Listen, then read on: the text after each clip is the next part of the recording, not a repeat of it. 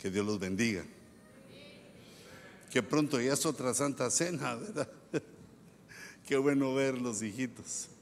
Y digo verlos porque traigo mi lente, entonces sí, los estoy controlando y el tiempo también lo controlo mejor. Nosotros vemos en la escritura que la gente, ay, qué lindo lo pusieron, que la gente que vivió hace dos mil años en el tiempo de Jesús conoció muchas facetas o varias facetas de Jesús. Por ejemplo, digamos los discípulos, los apóstoles, lo conocieron como hombre. Ellos dirían, pues ahí pasó un chavo que nos dijo, hey, vení, te voy a ser pescador de hombres, vení, seguime. Y algo hicieron ellos y se fueron con él. Porque más o menos algo así te pasó a ti con el Señor que te dijo, eh, ven, te, convirtió de una manera, nos llamó. Así le pasó a aquellos, hombres, a aquellos 12 hombres, porque hasta Judas estaba metido ahí. Oyeron a Jesús y lo conocieron como humano. Lo miraban que se cansaba, eh, pero miraban también cosas maravillosas, eh, sus milagros y la palabra que él decía, pero lo miraban como hombre. Lloraba, lloró. Llegaron y le dijeron, Señor, ya, ya no vayas allá, porque ya eh, Lázaro, Lázaro se murió. Y él amaba a Lázaro, era su, era su amigo. Y dice la Biblia, que es el verso más pequeño de la escritura, dice, Jesús lloró. Solo dos palabras, no sé si habrá otro, yo para mí que es el más pequeño. Jesús lloró. Entonces aquellos hombres lo conocieron como hombre.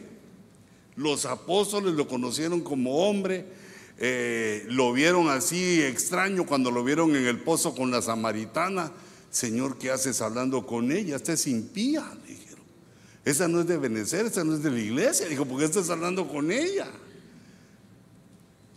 Eh, es decir, lo conocieron como hombre. Pero luego llegó el cumplimiento de lo que ellos no entendían, porque el Espíritu aún no había estado sobre ellos, no lo entendían y vino el cumplimiento y fue a la cruz, murió y resucitó. Pero esa palabra resurrección no les entraba bien en la cabeza. ¿Qué quería decir aquello de resucitar? Porque nadie había vencido a la muerte. Todos aquellos que habían estado enfermos o habían muerto y habían regresado a la vida, habían vuelto a morir. Nunca nadie había resucitado como resucitó Cristo, derrotando completamente a la muerte para que la muerte nunca más pudiera hacerle daño. Entonces estos hombres lo conocieron también resucitado. Extraño, ellos estaban encerrados en un cuarto y de pronto aparecía Jesús y les decía, pasa a vosotros. Y aquellos se recordaban de las palabras y miraban que era Jesús, pero algo raro había en él, algo extraño había en él porque ahora era Jesús resucitado. Estaba en una nueva dimensión. Aquí en esta dimensión ya lo conocieron todos los discípulos, eh, es decir, todos los eh, apóstoles del Cordero, excepto Judas eh, pero también eh, Matías, el nuevo, o sea, lo conocieron gran cantidad de gente en esa nueva dimensión, hasta que lo vieron que se, digamos, la Biblia dice que ascendió y la gente lo conoce como la ascensión. Empezó a subir delante de 500 testigos, empezó a ascender, ascender, hasta que una nube se lo llevó. Y es cuando aparece aquel varón Galileo que les dice, ¿Qué miráis? ¿Por qué miráis hacia el cielo? Así como Jesús se fue, así también regresará. E, es uno de los primeros testimonios de la, de la segunda venida del Señor y que el Señor iba a regresar. Pero el punto que yo te quiero tocar es de que ellos lo conocieron en la dimensión como hombre y luego lo conocieron resucitado. Pero el apóstol Juan tuvo una experiencia superior. Porque estando de pronto él en el espíritu, de alguna manera se fue en el espíritu, Juan, y oyó una voz que le hablaba, una voz poderosa escuchó. ya no, ya no la reconoció porque era, era Cristo, pero no lo reconoció porque era diferente a lo que él había oído antes. Lo había oído como hombre cuando estaba dando sus parábolas, cuando estaba dando la palabra, y también lo había oído resucitado, paz a vosotros. Pero ahora fue como una trompeta, fue un bozarrón el que escuchó, y entonces se volteó, se volteó para ver aquella voz que eso nos pasa a todos. Cuando oímos una voz como que nos habla a nosotros, volteamos, nos gana la curiosidad. Por si es la esposa la que le está hablando a uno, o alguien, o, es una broma, es un chiste, pero cuando uno oye tiende a voltearse. Y Juan se volteó y lo que vio fue una lámpara menorá. La lámpara menorá es una lámpara de oro de los judíos que tenía siete eh, siete caños, siete candelabros, sí, siete candelabros. Pero era gigante de alguna manera porque vio que Jesús caminaba. Yo me voy a comer una de esas después. Caminaba Jesús entre el candelero y el candelero tipifica la iglesia. las siete lámparas tipifican a, la iglesia que está, eh, digamos, en las siete iglesias de Apocalipsis 2 y, Apocalipsis 3. Y la luz que iluminaba las lámparas son los ministros, son los mensajeros, son los que traen la luz del cielo, son los, las lámparas que Dios enciende para que iluminen a la iglesia. Y estando viendo así, Juan vio a Jesús con un traje sacerdotal blanco. Eh, Juan tenía la idea por los sacerdotes del antiguo pacto. Le vio el traje eh, blanco y que tenía un cinto de oro, pero no era un cinchito así como lo que usamos los hombres para que no se nos caigan los pantalones, sino que era un cincho que le tapaba hasta el pecho casi, era un cinto de oro eh, en todo el vientre. Bueno, perdón, creo que uno así no me cabría a mí, porque obvio, ¿ah? Pero a vos que sos flaco sí te caería bien uno así. Y entonces se quedó maravillado Juan de ver. Y siguió viéndolo y vio que su cabello era blanco. Todo está en Apocalipsis 1. Vio que su cabello era blanco y que sus ojos eran como una llama de fuego, como un ojo rojo, así como el programa. En eso me inspiré yo en el programa, en el ojo rojo, que es el, los ojos flamantes de Jesús. Y además vio sus pies. Vio que sus pies eran como el bronce bruñido, pero bronce bruñido quiere decir el bronce cuando lo funden y está incandescente, que es un amarillo rojizo. Es decir, que vio a Jesús de una manera que él no lo conocía. Y él cayó como muerto, no, no pudo entender hasta que cayó. ¿Quién es este? Hasta que le dijo, yo soy. Yo soy el alfa y la omega. Le empezó a recordar con la palabra Jesús. ¿Quién era él? Y entonces Jesús lo ministró ahí. Pero el punto es que ahí aparece en Apocalipsis un Jesús glorioso. Ya no era el Jesús como hombre, ya no era el Jesús resucitado, sino que es otra faceta de Jesús cuando regresa a la diestra del Padre, le regresa su gloria, la gloria de que Él se despojó por venir a salvarnos, por venir a hacer la obra en la cruz, se la devuelve eh, el Padre y una gloria mayor, digamos, para nosotros, porque Dios ya no puede tener más gloria, es infinita, es eterna la gloria, le fue devuelta a, Cristo. Y entonces la Biblia en ese primer capítulo de Apocalipsis nos señala, nos muestra a un Cristo glorioso. Ahora, ¿por qué lo hace el Señor? ¿Por qué todo el capítulo 1 lo, lo deja el Señor eh, pues mostrando a ese Cristo poderoso con su voz, con sus pies. Ay, en sus pies bruñidos se miraba la herida de los clavos. Y también en sus manos cuando habló se miraba la herida de los clavos, es decir, que conservaba Jesús el testimonio de su entrega en la cruz por la cual salvó a toda la creación, a la creación que crea, los que creen. Ahora,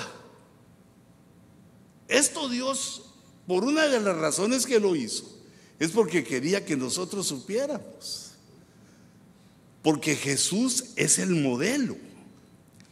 También nosotros ahora estamos como hombres. Lloramos, sudamos, comemos, dormimos, nos cansamos, eh, como estuvo Jesús.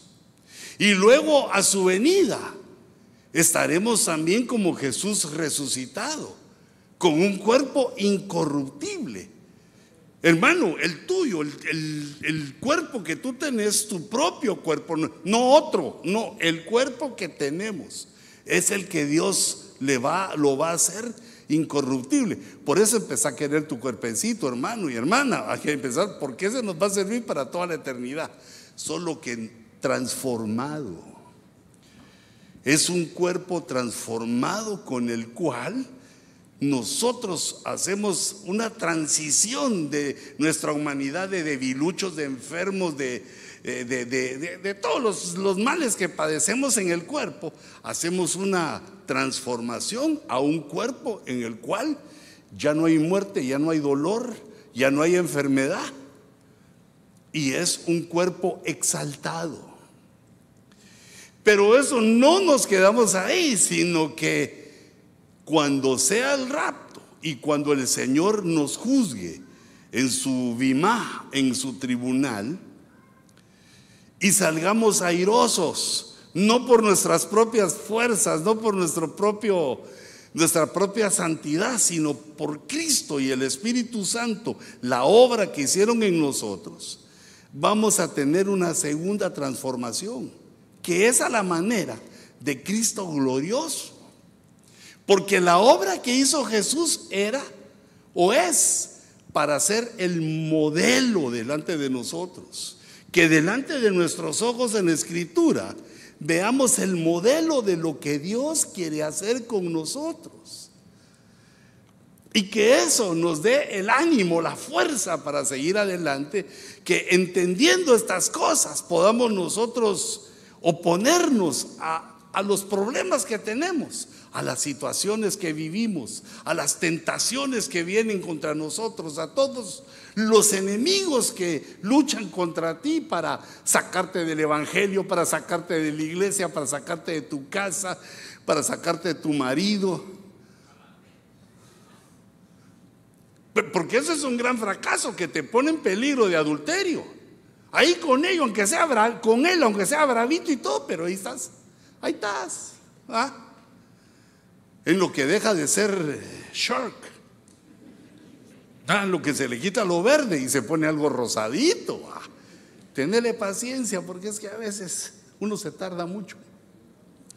Pero fíjate, el punto entonces es que el capítulo de uno de Apocalipsis es para decirnos que así Así quiere Dios hacernos.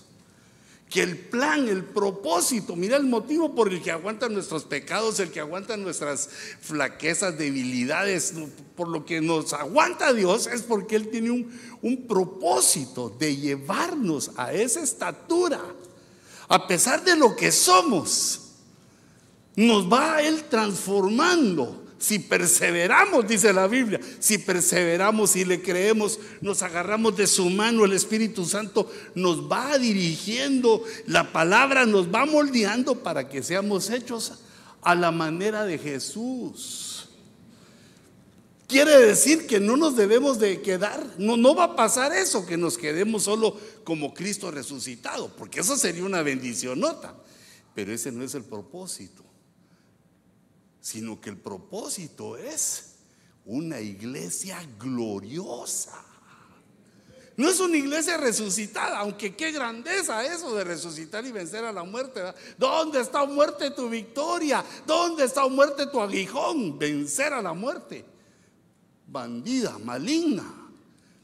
Pero ese no es el propósito sino que Dios nos creó a su imagen y semejanza y nos puso en el huerto del Edén para que de ahí ascendiéramos a llegar al nivel, a ese modelo de glorioso, pero nos caímos. En el huerto nos rompimos todo lo que se llama cara. Y entonces Dios nos saca del huerto con, con, Adán y nos empieza un tratamiento a la humanidad de seis mil años. Desde que Adán salió del huerto hasta la venida de Jesús, nos agarra un tratamiento de seis mil años, oleadas y oleadas y oleadas de generaciones de humanos que vienen a la tierra para ver, para ser probados, para ver si encuentran a Jesús, si aceptan la salvación de Cristo, si aceptan el modelo como Jesús dice y, no como uno, como uno quiere.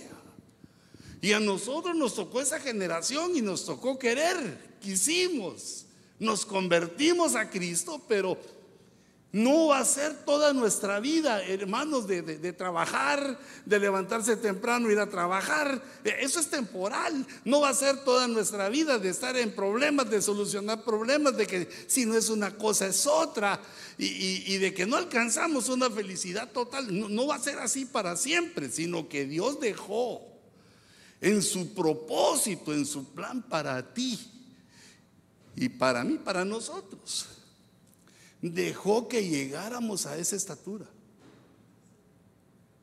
Pues yo la verdad, hermanos, me, quiero animar a verlos y decir, ¿cómo se verán estos hermanos gloriosos? Y yo mismo pensar en mí, así que, hey, que me, ¿cómo va a ser cuando me cambie Dios a glorioso? Y no me imagino, hermano. Ah, lo único que me quitara la panza el Señor. Pero claro, no solo eso, las enfermedades, todo, todo nuevo, todo glorioso, con los ojos como llama de fuego, con los cabellos blancos, porque el cabello blanco no solo habla de santidad, sino que de pensamientos puros, de experiencia, de madurez. Y, así todo, todo el modelo de Jesús glorioso. Nos habla de cómo espera Dios cambiarnos, pero ay hermano, cuesta, cuesta, cuesta arriba. Nosotros tenemos, digamos que es lo que le pasa al estudiante, ¿verdad? que ve la teoría y se la aprende, pero cuando llega a ponerla en práctica, no era todo como decía la teoría. Mira, eso le pasa a los ingenieros que les enseñan en las aulas de la universidad a construir, va con planos y tan medidas y todo. Y cuando llegan se encuentran un montón de problemas que no le enseñaron en el, en el aula. Pero el maestro de obra le dice, aquí no jefe, le dice, porque aquí se le va a hundir, mira, el, el suelo es pura arena. Hay cosas que no, solo la podemos vislumbrar en la teoría, en lo que leemos en la escritura, y está para creerlo, para afirmarnos en Dios. Porque así como es la grandeza de Dios, así como le cantaste a Dios que Él es grande, su grandeza es inaccesible, inexorable, infinita. Todo un montón de in, in, in.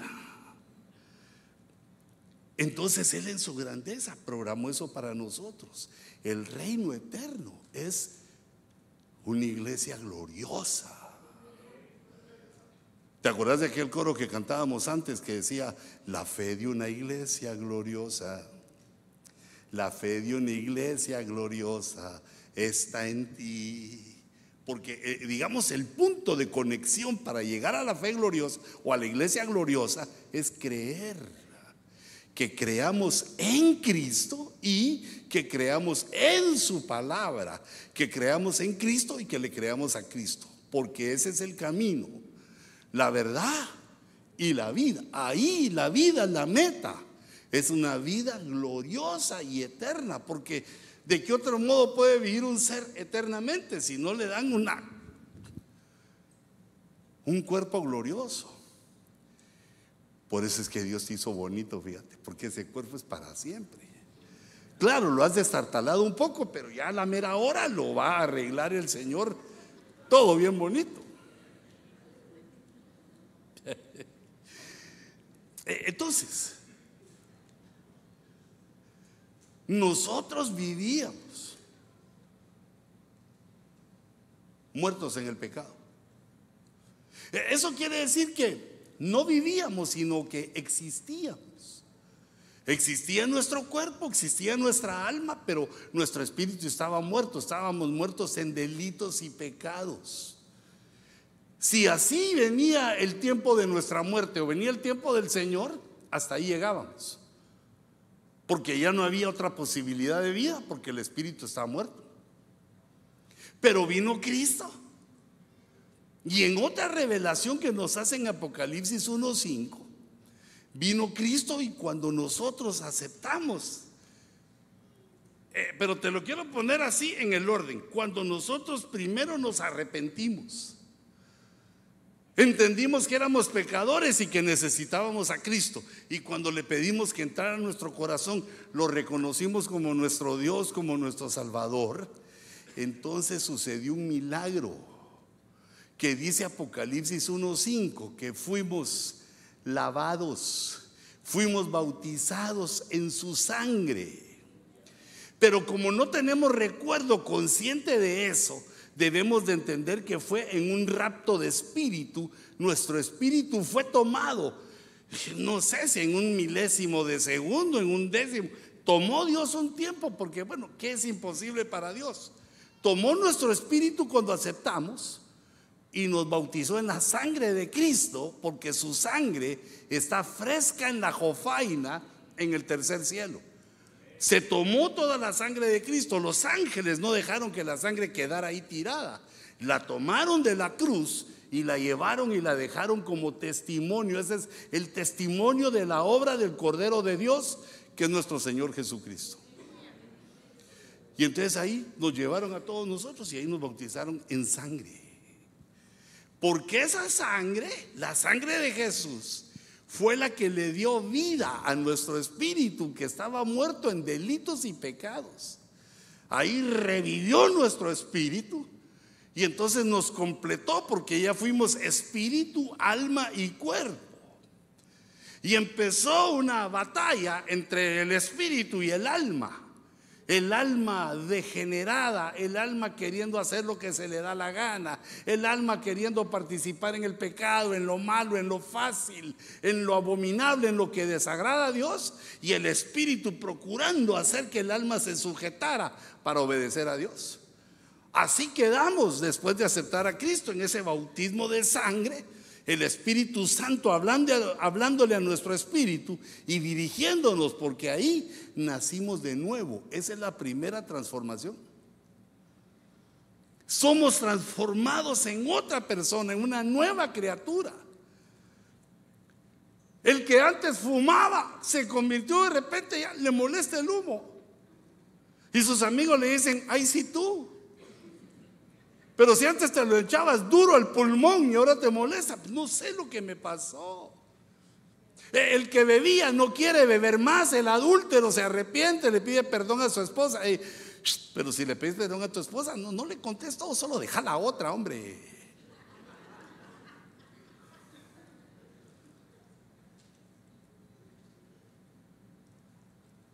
¿Qué hizo el homosexual? Se sintió mal, dijo, eso está mal lo que estoy haciendo.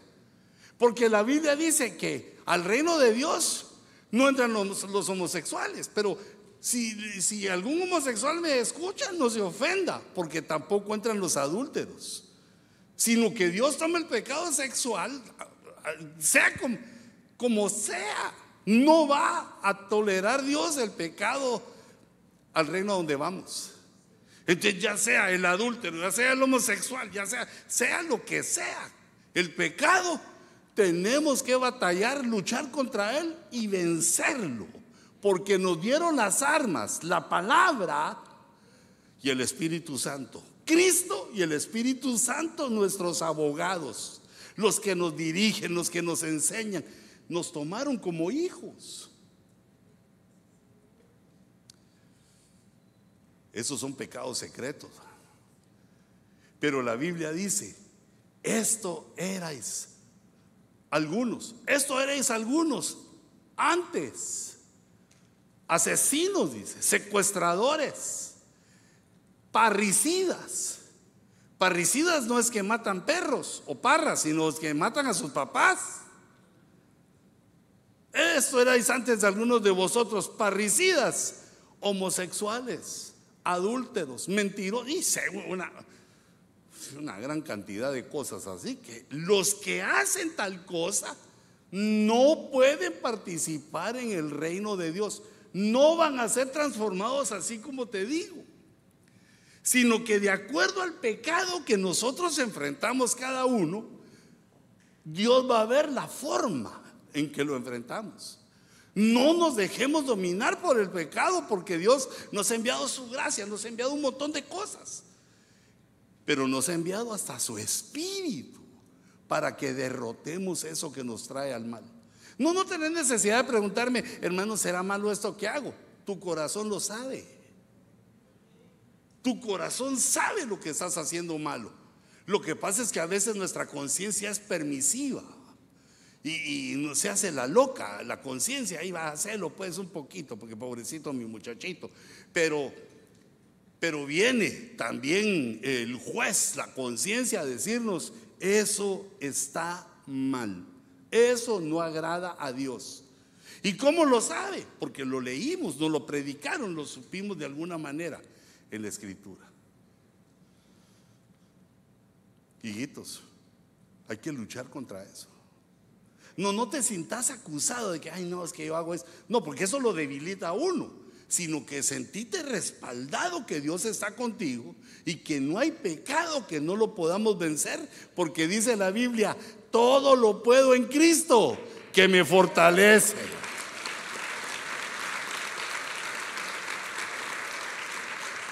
¿Has leído ese verso?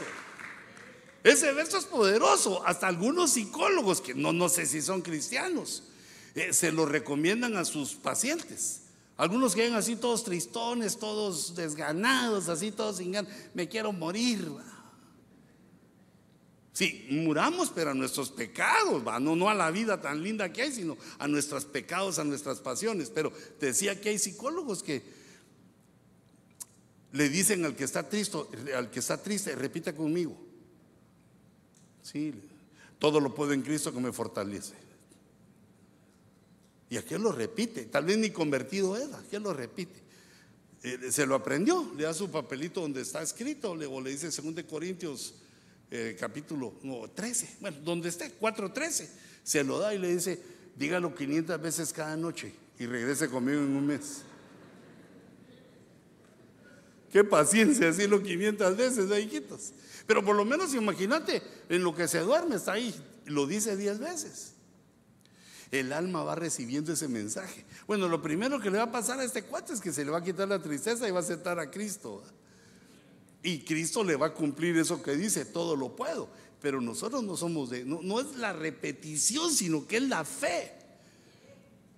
Aunque ese verso es importante, todo, todo.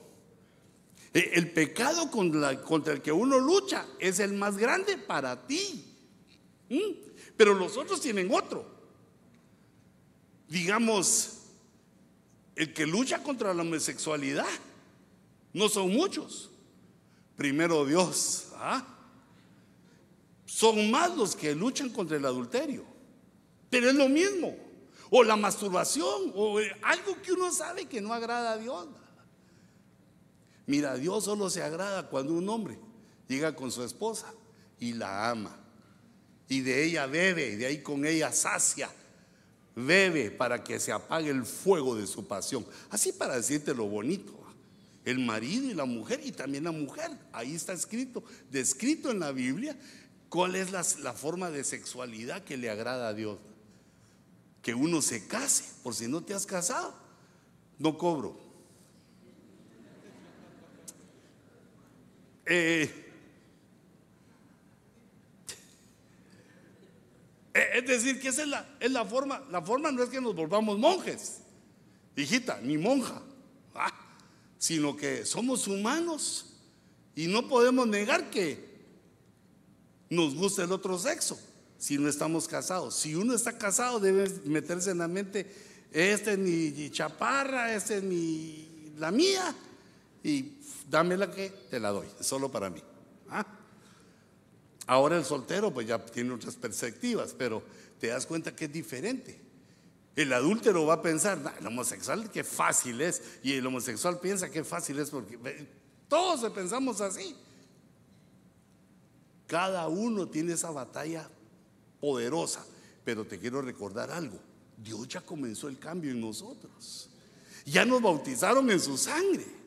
Nos lavaron en su sangre y entonces nuestro espíritu ya está despierto y el espíritu del hombre se conecta, se comunica con el Espíritu Santo y el Espíritu Santo lo va dirigiendo. El espíritu le habla al alma, le habla a la conciencia. El espíritu humano toma su lugar de autoridad para que vivamos en el espíritu, tomando nosotros en consideración lo espiritual.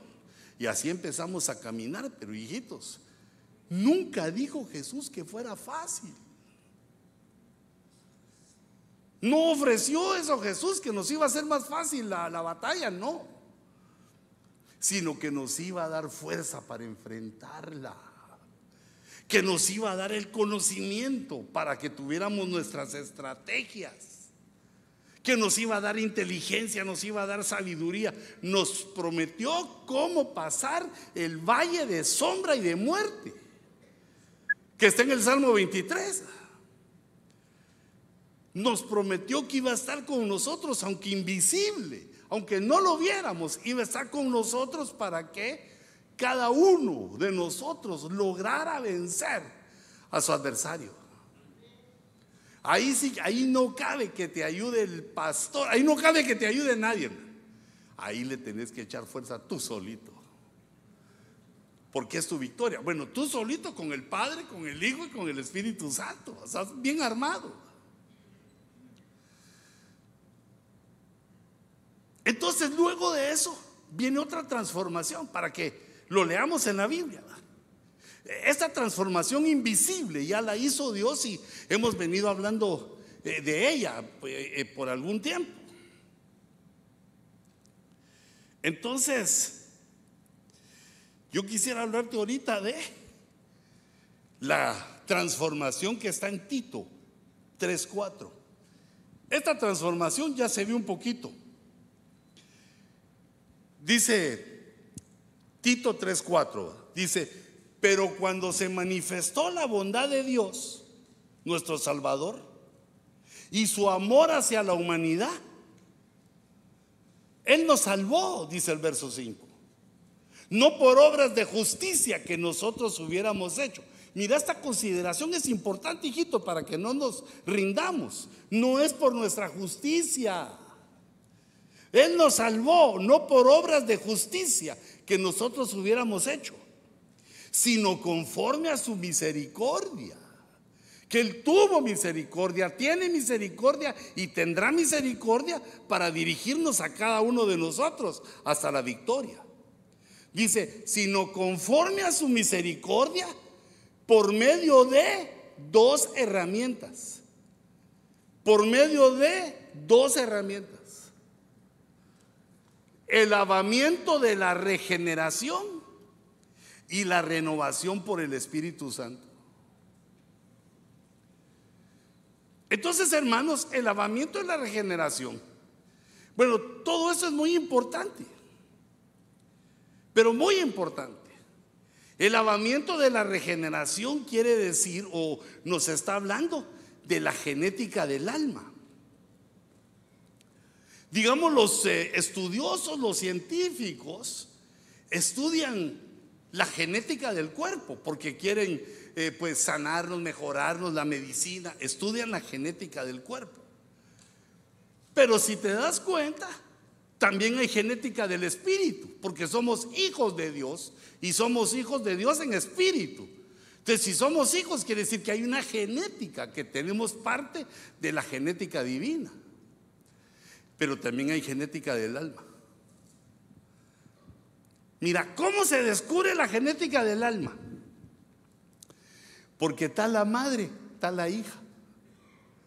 Así como es el papá, así es el hijo. Digamos, uno mira al muchachito, ay, que, ah, ese es, eh, ¿quién es este? Y ahí va el muchachito caminando así, mira así. Ah, este es el hijo del hermano, porque camina igual. Y, también uno, eh, digamos, tiene los ademanes. Digamos, a mí me, me dice la hermana Cuti, porque las críticas tienen que ser poderosas, ¿va? tienen que venir de ahí.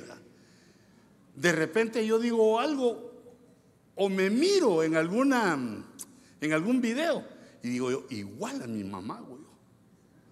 Solo que en lo, masculino, hijito, no, no, no. Igual a mi mamá. Porque uno toma la genética de su mamá no, o de, su papá, no solo de cuerpo, sino en ademanes, en palabras. Uno se parece a su papá. ¿Verdad que te he contado eso? Que uno va descubriendo cuando es adulto. La que nunca se me olvida es cuando, no sé a quién regañé yo, creo que a Daniel regañé yo. Digo, hijo, ¿por qué estás viniendo tan tarde a la casa? Y se me quedó viendo así como, ¿Qué? Papá, ya tengo 20, no sé cuántos años, 24, 25 años. Y entonces yo me recordé, dije, yo igual a mi papá, así me decía mi papá, ¿por qué venís tan tarde? Papá, ya tengo 24 años, no fregues. ¿Qué me va a pasar ahí en la calle? ¿Te puede pasar algo ahí? Estoy preocupado. No, tranquilo, ya.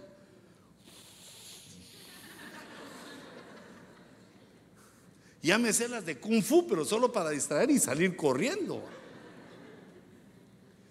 Uno tiene genética del alma. Y en esa genética van pecados también ancestrales.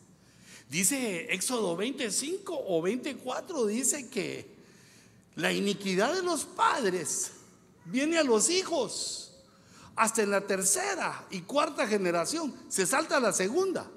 Digamos, la primera es el papá, la segunda son los hijos, entonces los hijos se saltan. El papá no le hereda a los hijos, sino a los nietos. Pero el abuelo se saltó a tu papá y te heredó a ti. Y por eso es que, digamos, hay, hay muchachos que solo prueban el what y les gusta. Dice, ¿y por qué? Miren, el abuelo, el abuelo le daba duro a la... Y esto también ocurre, digamos, digamos en la Biblia. Y, también yo lo he visto así en los casos, digamos, eh, llega una persona y dice, mire, yo me estoy divorciando de mi marido. Mire, mire mi marido, mire esta. Me quiero divorciar de él.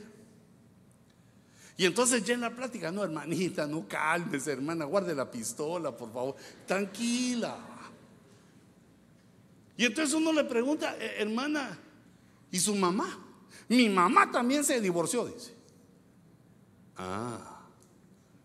Y su abuelita también, sola creció la abuelita de todas, todas nos dio de hartar, dijo. Y, nos, y mire cómo me dejó a mí porque me enseñó a comer bien. Ah, mira, tiene una cosa fea en tu generación. Se divorció tu abuela, se divorció, te estás divorciando tú y, le, te estás tirando, o, o tu mamá tú y ahora se la vas a heredar a tu hija también. Se heredan las cosas. Entonces, eso es lo que, se, es lo que tenemos que hacer nosotros, es, una, es un lavamiento de la, para regenerar nuestra alma, porque fue degenerada. No solo por nuestras experiencias que nosotros decidimos, sino que también nos pasaron, nos la pasaron eh, generacionalmente, cosas que nosotros ignoramos. pero dice la escritura, la iniquidad se traslada. Entonces empieza a averiguar uno qué es la iniquidad y son cosas fuertes. Eh, digamos, se descubre la locura, eh, la hechicería, la brujería,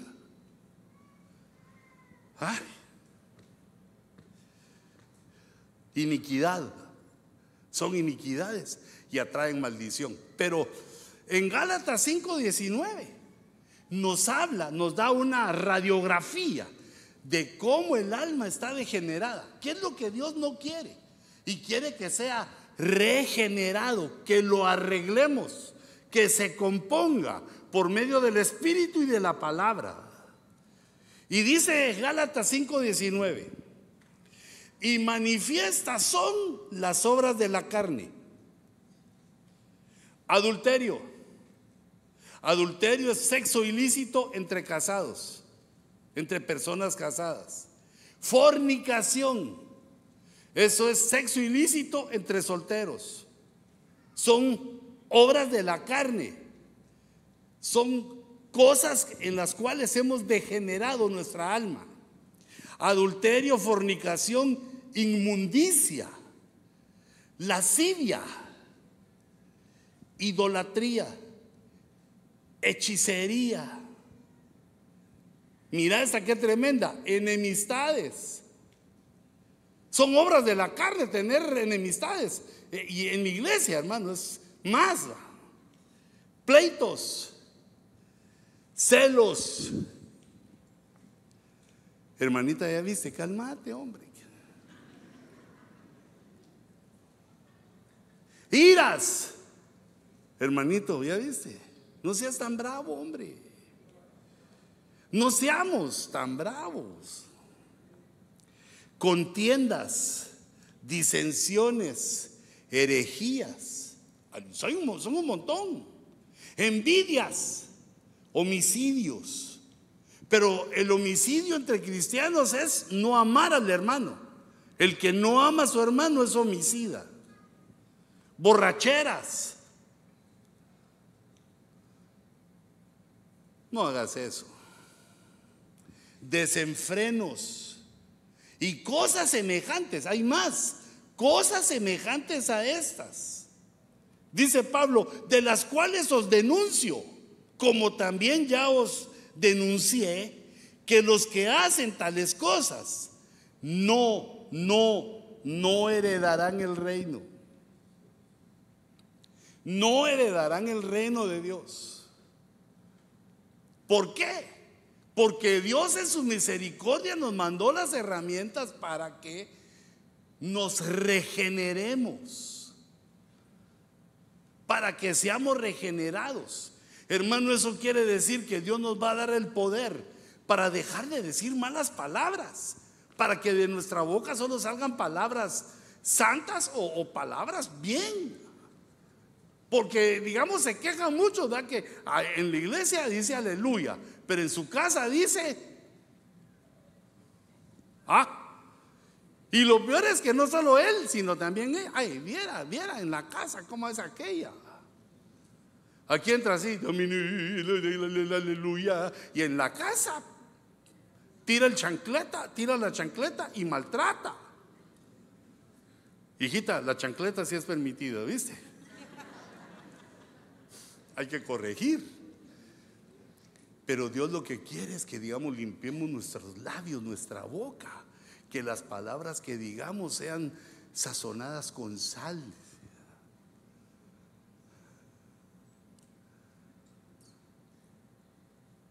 como se le salen uno, al principio, se le salen uno las palabrotas. Vos no, vos sos santo, Robert.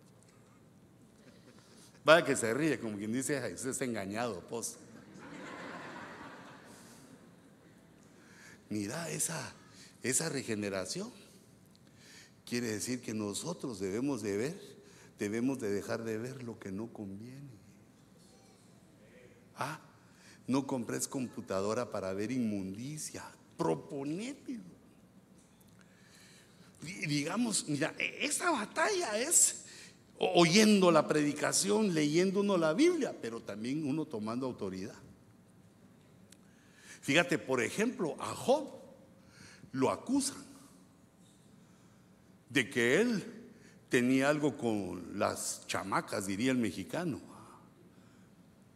Y seguramente porque lo habían visto, porque, eh, digamos, Job era un hombre adinerado. Era un hombre poderoso. Y entonces no, no me es difícil pensar pues que alguna de las chavas ahí le tirara líneas ahí de que, ah, como quien dice, eh, cambia su vieja por una nueva.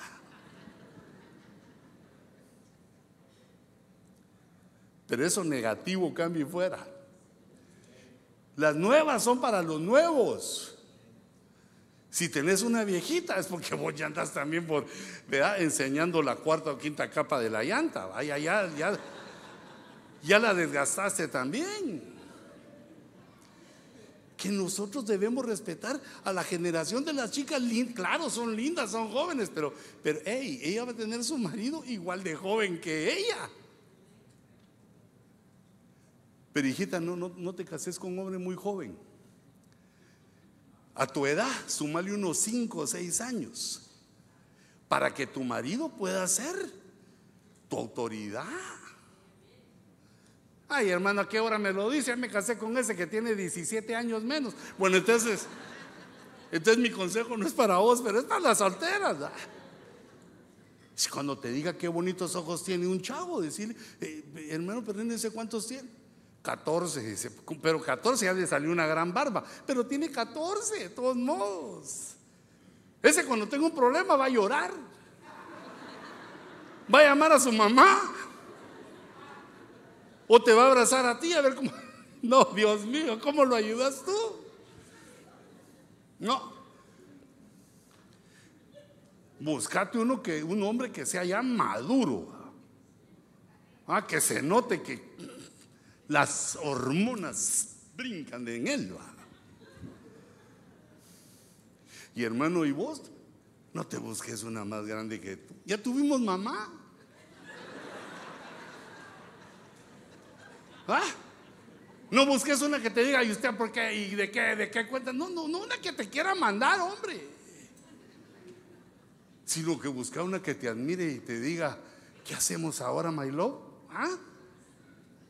A buena hora te vengo a aconsejar yo eso, vaya cuando. Sí, porque la clásica, ¿va? no, no, hermano, apóstol, es que usted no sabe que la esposa del hermano es mayor que él. ¿Y? Ese no es el modelo. Pero fíjate por lo que te explico de Job. Porque cuando le echaron esa acusación, porque Job amaba a su mujer. Y entonces él dijo, hice pacto con mis ojos para no ver doncellas. Dijo, si yo he deseado la mujer de otro, que otro hombre se acueste con mi mujer. Ay, yo eso sí no lo diría, reprendo al diablo. Pero mira qué seguridad tenía el hombre. Dijo, no, yo no he hecho eso. Yo hice pacto con mis ojos para no ver doncella, dijo. Pero era obvio que era porque sus ojos eran para su mujer. Pero como que no la llevaba al culto, porque era bien carnal la señora esta.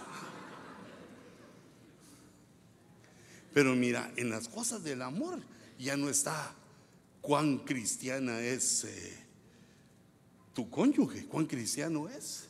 Porque a veces las señoras se quieren meter y el marido lo que quiere ver es a Messi. No tengas pena, lo vas a ir a ver jugar porque hoy perdió contra Los Ángeles. Pero yo lo que te quería decir es, los hombres y las mujeres tenemos que usar esa estrategia. ¿Cómo se vence lo malo que quiere entrar a nuestros ojos? Porque uno delante del Señor dice, Señor, hago un pacto delante de ti. No voy a ver lo malo.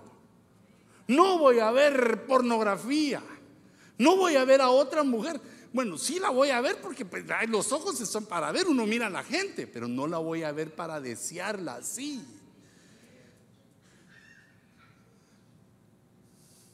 pero lo que dijo ese hombre sí que, wow. Dice, que otro se acueste con mi mujer si yo he hecho eso. Quiere decir que si era cierto, hermano. Era cierto, hermano. Si dijo eso es porque era cierto que estaba limpio.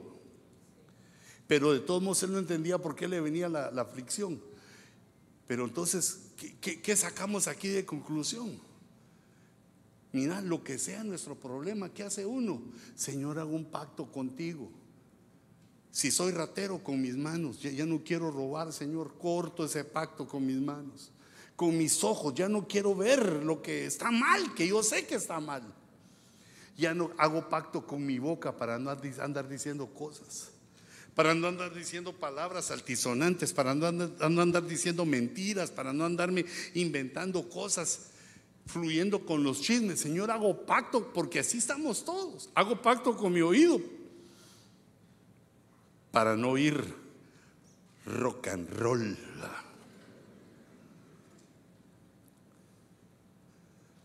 Fíjate que estoy eh, en, en Oakland y en el hotel donde yo estaba habían como 100 motoristas de Harley Davidson, de esos de las pandillas, ángeles del infierno. Pero yo no sé si eran ángeles del infierno esos, pero... Y entonces yo estoy haciendo para entrar a, mi cuarto. Y oigo que se, acercan dos así morenitos, dos de color, ¿va? Y son amigos, se chocan la mano y todo. Y yo estoy ahí, pues a mi lado están ellos ahí felicitándose.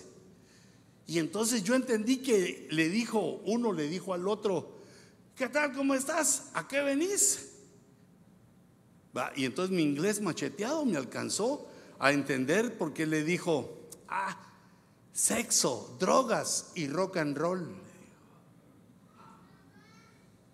Y yo me quedé así, haciéndome loco. Señor, hago pacto con mis oídos para no oír esas cosas. Porque la música del mundo tiene su venenito. Tiene su venenito que nos va trayendo y va seduciendo nuestra alma para cosas equivocadas, como cosas como esas que, leímos. Mira, yo, yo te lo demuestro, digamos, cuando uno va a un funeral y oye música de funeral, se pone triste, va. Mm, pobrecito. Y te vas a otro lado y, y oís música así así tropical, ¿va? Si, empieza a hacer uno el piecito solito, el piecito se hace así. venimos al culto y oímos la música de Dios y nuestra alma se eleva. Si se siente una cosa maravillosa, indescriptible, porque la música va arrullándonos, se va metiendo eh, por nuestros oídos y llega a nuestra alma. Y entonces, ¿cómo no le va a gustar a uno la música del mundo? Si la música del mundo le gusta a todo. A mí me gustaban los Creedence. Eran como cristianos, los creyentes en la revelación del agua clara. Yo decía, son evangélicos. me engañaba yo mismo. Sí, pues, ¿y cuál era la canción que más me gustaba? Una que se llamaba pagan baby. No era una baby que pagara, sino una baby pagana. Yo decía, esos aquí están haciendo evangelismo, que uno tenga cuidado con la... No, hombre. las cosas deleitosas no dejan de serlo porque seamos cristianos, sino que nuestra alma sigue en esa batalla porque está degenerada y la transformación tiene que ser regenerar dejar de hacer esas cosas que la degeneran y empezar a hacer las cosas que nos regeneran. Esa es una transformación que va a ser visible para el que tenga ojo espiritual, pero por fuera no cambia uno en nada, uno sigue siendo igual, pero ya por dentro su alma está siendo regenerada. Esta es una de las razones por las cuales uno no le puede pedir mucho a su cónyuge, ni a sus hijos, porque venimos así. Lo que nos queda es la esperanza que estando buscando a Dios, alcancemos la regeneración. Pero dice que es la regeneración y la renovación. Renovar quiere decir hacer nuevo. Entonces la renovación trae la regeneración, van juntas. La renovación quiere decir que vamos quitando de nuestra mente las cosas viejas y las la renovamos, le ponemos lo nuevo. Le quitamos las cosas viejas que aprendimos en el mundo. Dice el apóstol Pedro, la vana manera de vivir. La vana manera de vivir que heredamos de nuestros padres Fuimos redimidos de esa vana manera de vivir por medio de Cristo, de su sangre, de la fe. Somos capaces por esa situación de, quitarnos esa vana, manera de vivir. No solo lo que aprendimos en la casa, sino a dónde nos mandaron nuestros papás a estudiar. ¿Cuál era la familia? ¿Quién era la gente que estaba alrededor de tu casa? Porque ese fue el ambiente donde crecimos y donde aprendimos. Yo digo que cosas buenas también, pero aprendimos lo malo, aprendimos a... Bueno, ya te leí unas características de la carne. Aprendimos a ser peleoneros, pleitistas, enemigos, aprendimos un montón de cosas. Y también nos mal informaron de la sexualidad. Nos dijeron lo que no era de la sexualidad. Animalizaron, bestializaron la sexualidad. Y entonces perdimos la pista hasta que venimos a Cristo y nos vuelve a ubicar que la sexualidad es, es lo más de lo más santo que Dios mira. Porque pone de ejemplo la relación de Cristo y la iglesia con la relación del, del hombre y la mujer en el matrimonio. Dios levanta eh, de una manera sublime la sexualidad y el hombre común, el hombre animal, el hombre sin Cristo lo pone como que fuéramos animalitos. No, hermanos, y mire, hasta los gusanos, mire cómo los gusanos tienen su relación. Y nosotros, ¿por qué? Si somos hombres, ¿por qué no? Sí, pero el gusano es un gusano que así tiene el cerebro, mira. Y nosotros somos humanos, somos creados por Dios y así es el cerebro. Bueno, hay otros que son más cabezones. Tenemos un cerebrote así para pensar y entender a nuestro Creador. La transformación en la que pasamos prácticamente toda nuestra vida es en esta. Tropezando y levantándonos, tropezando y levantándonos, seguir adelante. vencemos una cosa, se nos descubren otra. Eso mira más o menos como cuando estamos, eh, estaban haciendo la, la demolición los hermanos en nuestra nueva iglesia no se te ha olvidado que a mero nos vamos. Aleluya. Ah, démosle un aplauso al Señor.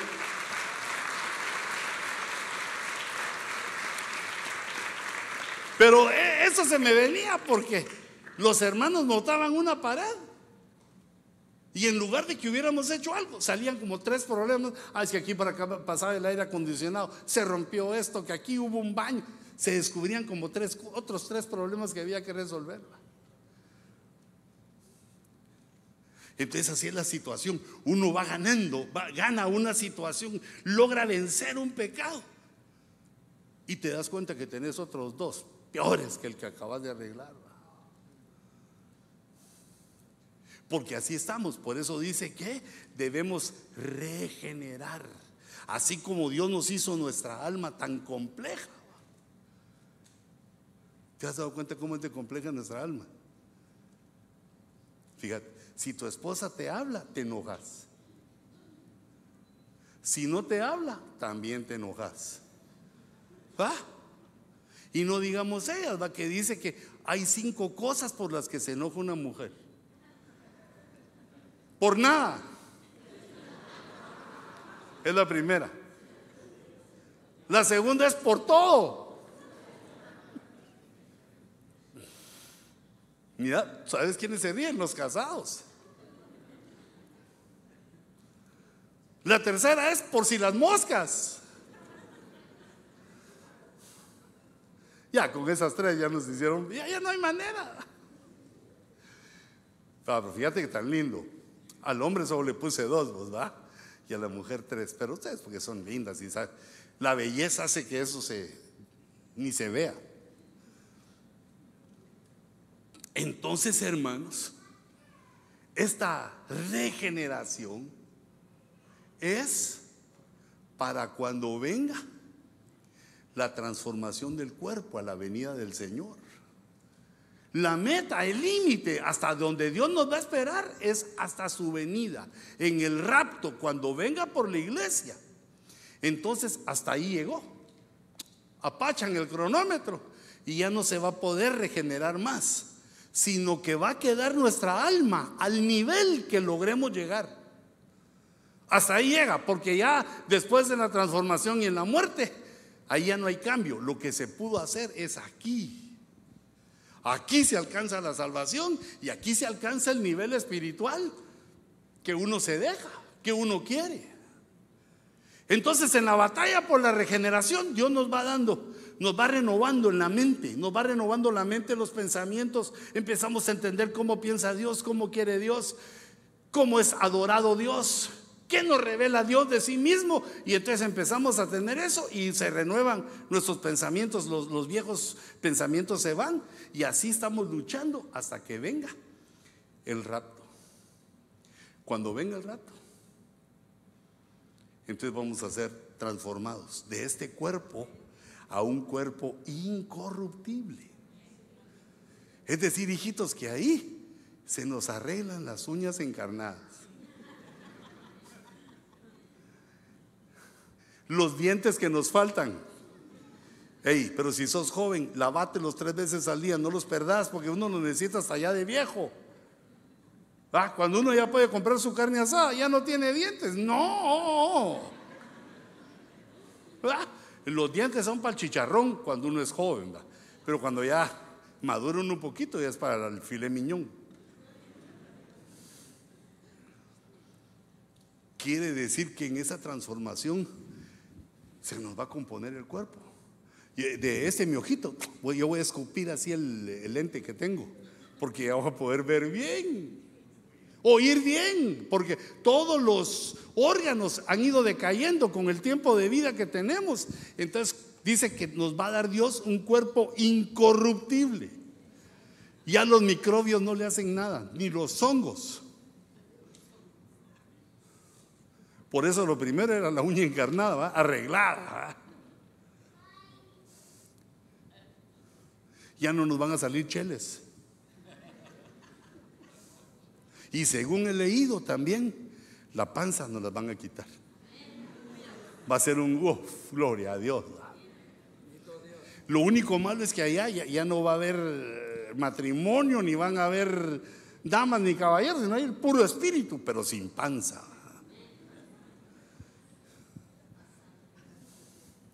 Entonces nuestra preparación es para ese momento. Porque nosotros decimos, ven Señor Jesús, amén, pero Mira que cuando venga se termine el tiempo para que arreglemos esa área de nuestra alma, porque nada inmundo puede entrar a donde vamos.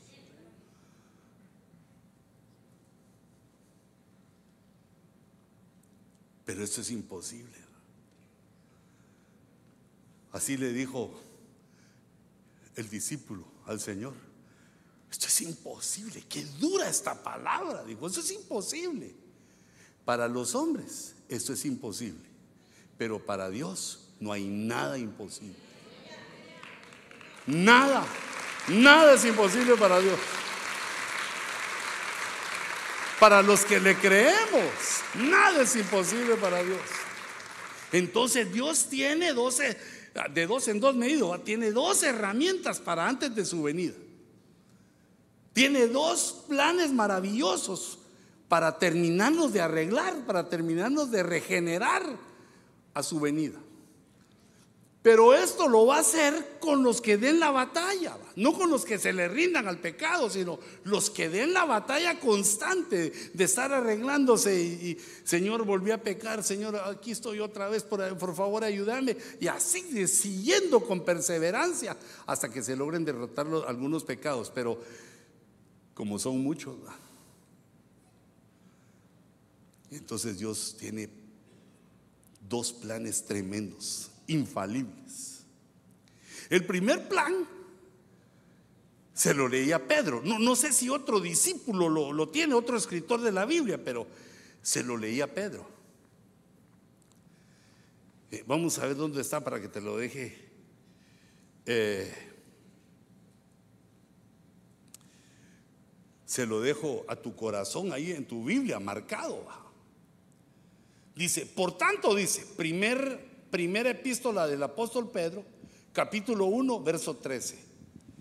Por tanto, dice, ceñid vuestro entendimiento, Ceñir quiere decir apretarlo. Como cuando nosotros decimos en nuestro lenguaje, tenemos un problema y apriétese los pantalones, ¿da? apriétese la bolsa, no gaste mucho porque hay que pagar lo que rompió. Apriétese, apriétese. ceñirse es un esfuerzo que uno hace.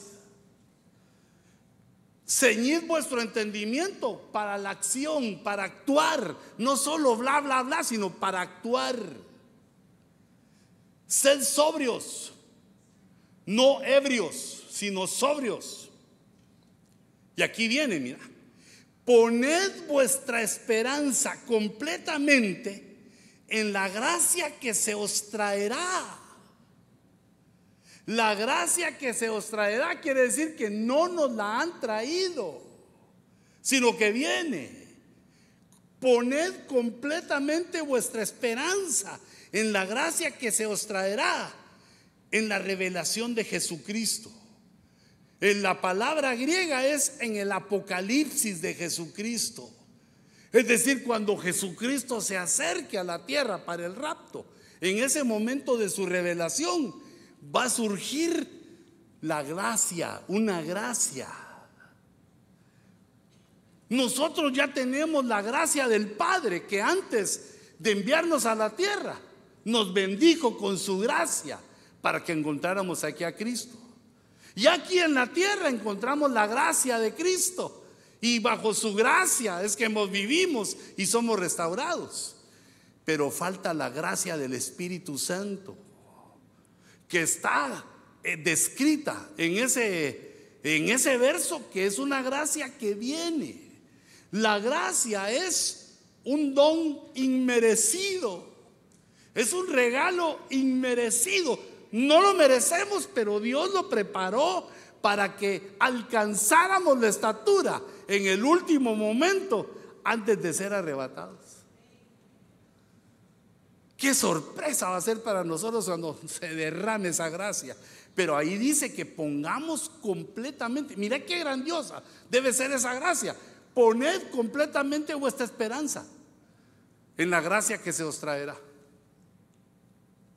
Entonces esa es la primera herramienta que nos garantiza que aunque no hayamos logrado lo que queríamos, que aún luchamos contra pecados, la gracia vendrá sobre nosotros.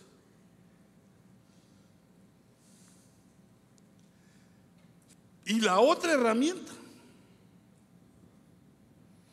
es la Santa Cena.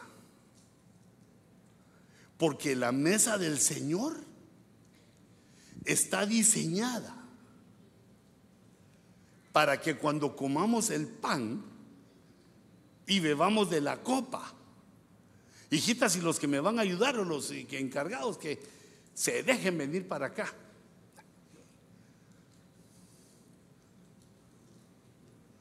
Fíjate cómo nos dejó la gracia que viene, pero nos dejó la Santa Cena, cuando nos... Fíjate las, las características, nos reunimos como hermanitos, nos sentamos como que estuviéramos sentados delante de la mesa del Señor y se ministra el pan, que es su cuerpo, y la copa, que tipifica su sangre. Esa, digamos, esa comida sagrada, esa inyección que como que nos pusieran una inyección porque al comérnoslo cae a nuestro cuerpo, a lo interno de nuestro cuerpo. Porque ya nos bañaron en su sangre. Ahora comemos de su sangre y comemos de su cuerpo. Los discípulos se negaron a eso. ¿Cómo vamos a comer la carne de este hombre? tenemos prohibido en la ley beber sangre humana. No, entendían lo espiritual. El cuerpo y la sangre es para bendecir, para fortalecer nuestro ser interior. Es el alimento el que nos da fuerza en lo espiritual.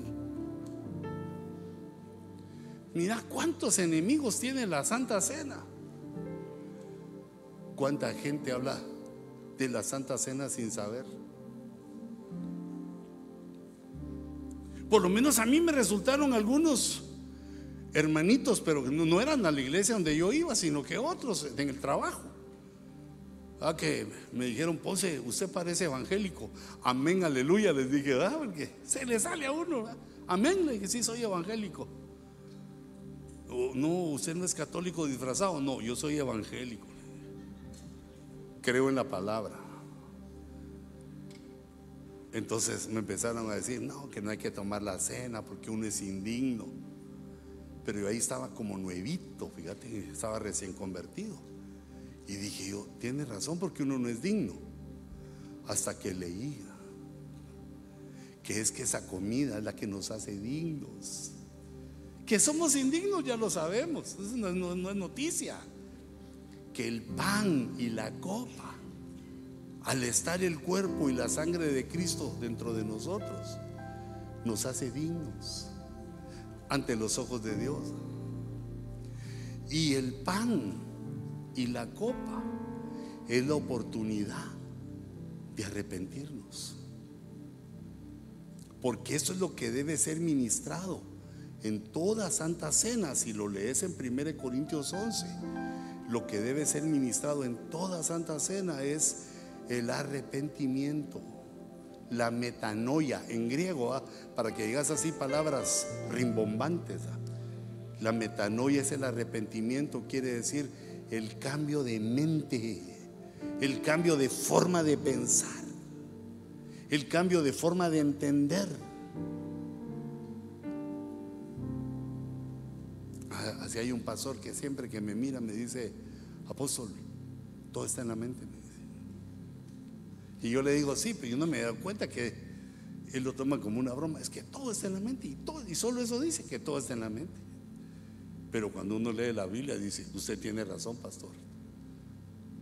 Si logramos cambiar nuestra forma, los datos que tenemos, metemos los de Cristo, los de la Biblia, es más fácil cambiar. No, es la única forma de cambiar. ¿Y cómo se cambia eso? Arrepintiéndonos. Dios no está contento con nuestro pecado, lo sabemos, pero Dios se contenta cuando nos arrepentimos. Arrepentirse quiere decir reconocer lo que uno ha hecho, no echarle la culpa al otro, ni a la mamá ni a la mujer. Reconocer lo que hemos hecho, nuestros fracasos, nuestras desilusiones, reconocer y pedirle perdón a, Dios. Y entonces se va cambiando. La metanoia va cambiando nuestra forma de pensar, nuestra forma de entender. Nos quita los pensamientos de pobre, nos quita los pensamientos de gacho, nos da pensamientos de personas nobles, fieles, inteligentes, sabios. Cambia, nos va transformando por la Santa Cena. Hijitos, qué rápido. Vamos a repartir los elementos. Ya están repartidos. Solo falta el mío entonces. Bájamelo aquí, hijito. Mira, y me puedes bajar mi agüita, porfis.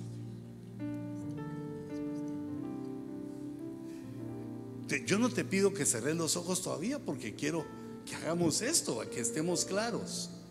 Porque si no, hijitos, nos volvemos como la religión. que todos pasan ahí a comer. Bueno, vino no dan ahí, ahí no dan la copa, pero solo dan el pan. Nos volvemos religiosos, hijitos. El poder que tiene la Santa Cena está en tu fe. Porque el pan es pan y, y la copa, jugo de la uva, algo le echamos ahí. Pero tu fe, el creer en esto, va a convertir la copa en la sangre de Jesús, por la fe. Y el pan en su cuerpo. Y al mismo tiempo con nuestra mente o con nuestra voz diciéndole, Señor, he pecado. En fila los diez mandamientos. He mentido, he engañado, he robado. Aunque sea una moneda de 25 que agarraste que no era tuya robaste. Cierra tus ojitos. Quizá has tomado el nombre de Dios en vano. Pecaste. Tal vez en inglés decís palabras donde se menciona a Dios, pero son vulgares y de maldición. Pecamos de muchas maneras. Pero cerremos todos nuestros ojitos y digámosle, perdónanos Señor.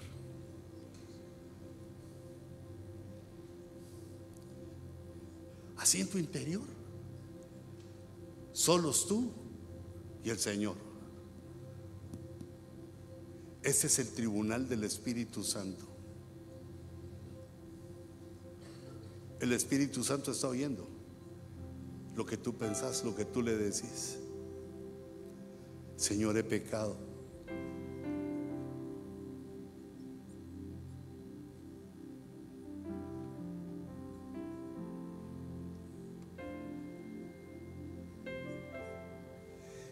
He deseado lo que no es mío.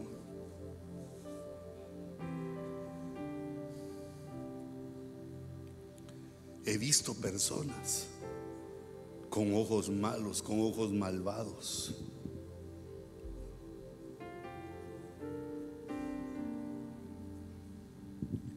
¿Cuántas clases de pecado? Señor, nosotros amamos tu palabra, amamos tus promesas y deseamos la transformación de nuestros cuerpos. Deseamos llegar a ser la iglesia gloriosa. Por tanto, te pedimos, perdona, oh Jehová, en tu grandeza, por la gloria de tu nombre. Perdónanos por la sangre de Jesús, por la obra salvadora de Jesús. Perdona. No, no te distraigas en este momento. Pone tu mente en esto, porque Dios está escuchando. El Espíritu Santo que nos renueva, nos regenera, está escuchando tu petición para ayudarnos. Señor, yo confieso que he pecado de muchas maneras. Lo confieso, Señor ayúdame, perdóname.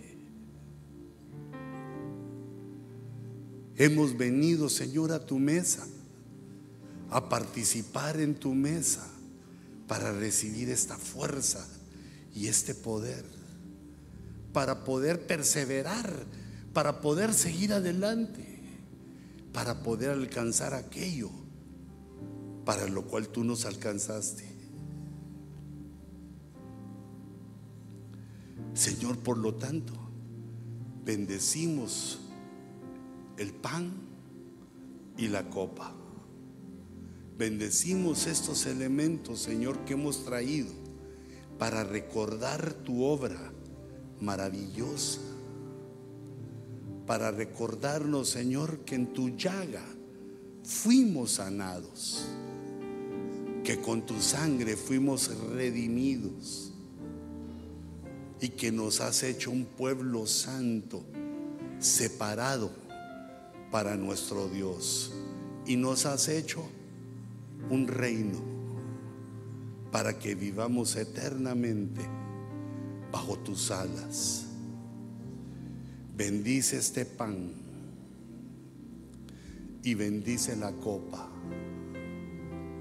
Levanta tu mano con el pan. Este es el pan que descendió del cielo. Jesús, el Mesías, Jesucristo, está tipificado en este pan. Señor, haz tu obra en nosotros, porque comemos tu pan en figura la carne de Jesús. Comamos todos del pan. Ahora.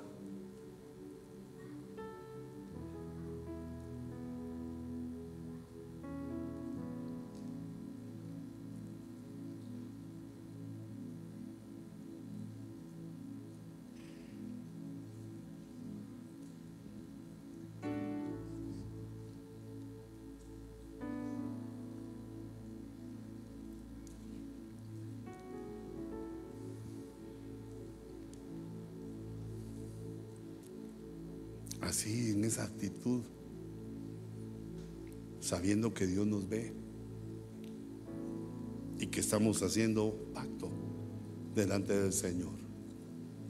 Señor, pacto con nuestros ojos, con nuestras manos, con nuestros oídos. Hacemos un pacto ante ti, Señor comiendo tu pan, tu carne, prometiéndote que vamos a luchar con nuestro pecado. Así con tus ojitos cerrados.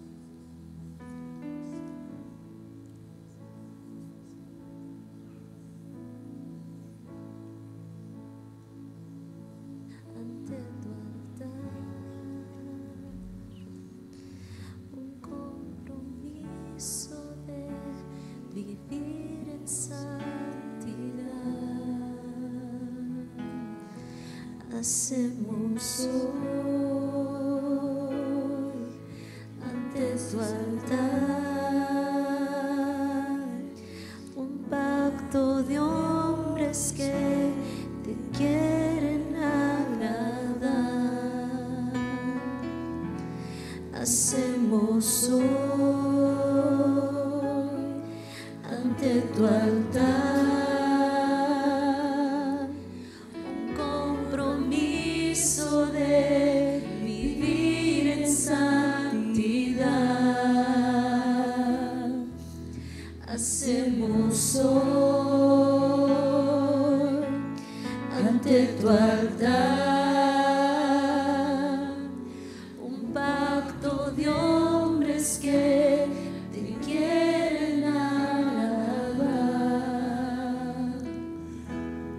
la copa que tipifica la sangre de Jesús.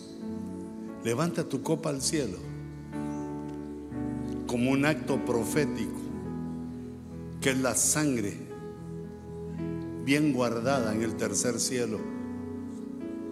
Señor, que esa copa haga la obra para la cual tú la dejaste.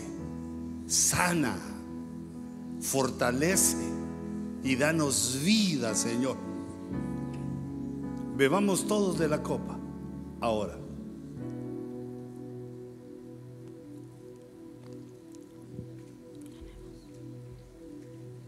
Un momentito más con tus ojitos cerrados y le decimos, hacemos hoy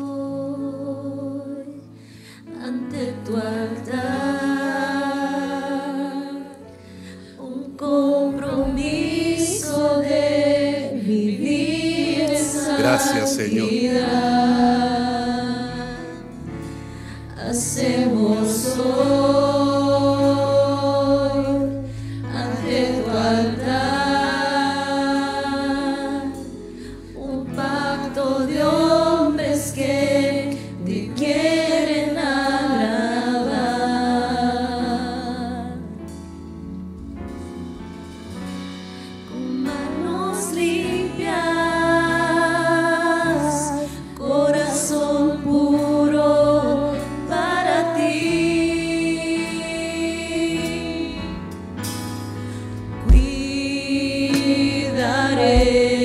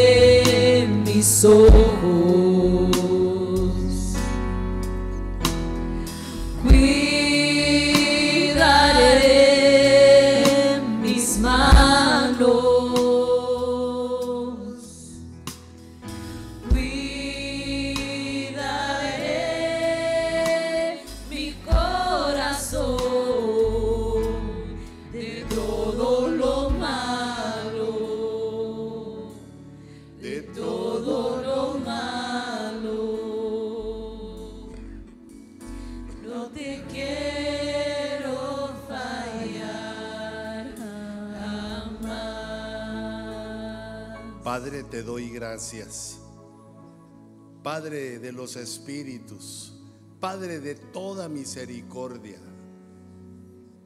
Padre Santo, te damos gracias, Señor, por este privilegio de compartir el cuerpo y la sangre de Jesús. Recibimos, Señor, tu fuerza y tu poder con gratitud. Señor, a la espera de tu venida, ponemos nuestra esperanza completamente en la gracia que se nos traerá.